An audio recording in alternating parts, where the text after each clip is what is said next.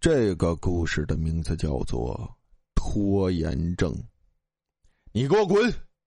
经理冲着卢汉大叫道：“我都给你半个月的时间了，你今天拖明天，明天拖后天，现在人家已经和我们签合同了，你却还没有准备好文件，我再也受不了你了！你马上给我走人！”卢汉垂头丧气的收拾东西回到家里，他越想越气。自己不就是有点拖延症吗？有什么大不了的？这个经理实在太可恨了，得治治他。胡汉想到了以前在网上看到的一个诅咒方法，据说按此法实施，被诅咒的人三日之内就会死。卢汉立即动手，依法对经理实施了诅咒。其实他根本不信这个，只是为了解气，给自己找一点平衡。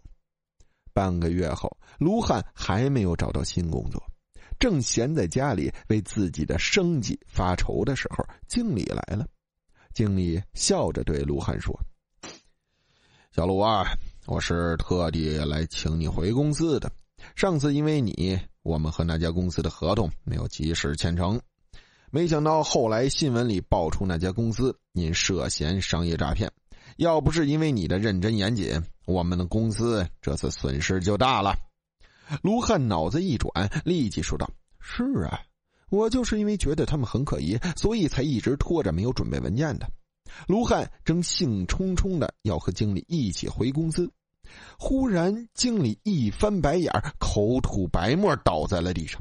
一个青面鬼拿着勾魂锁，把经理的魂魄勾出了体外。卢汉惊恐的问：“你为什么要杀他？”青面鬼一撇嘴说：“你不是对他下了诅咒吗？本来他应该三天之内死，不过我有拖延症，一直拖到今天才过来。”卢汉恳求道：“世事难预料，我现在不想他死了，你能不能不带走他？”青面鬼道：“可以呀。”你只要准备一份文件，说明事情的经过，我再去地府办一下手续，他的魂魄就可以回体内复活了。卢汉道：“这太好了，我们这就去办。”一旁经理的魂魄忽然大叫道：“不行，你俩还是让我死吧！”卢汉和青面鬼同时不解的问：“为什么呀？”经理道。等你们这两个有拖延症的家伙办完事儿，我的身体早就烂掉了，我还不如早点去投胎呢。故事到这里呢就结束了，感谢大家的收听。啊，设备呢也是弄好了啊，朋友们，弄好了，给大家先来一个小故事。不过呢，这个故事啊，现在呢有点尴尬啊，朋友们，有点疏荒的感觉，故事快没有了。因为我之前一直在一个网络的鬼故事的那个那个网站上，这些鬼故事有的读过，有的没读过。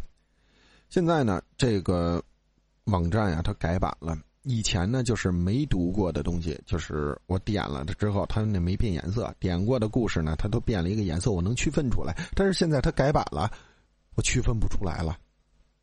我不知道哪个读过，哪个没读过了，所以呢，挺尴尬的。当然了，也欢迎大家给我投咱们的本身或者身边的事情，真人真事儿。好了，废话不多说了，朋友们，感谢大家的收听。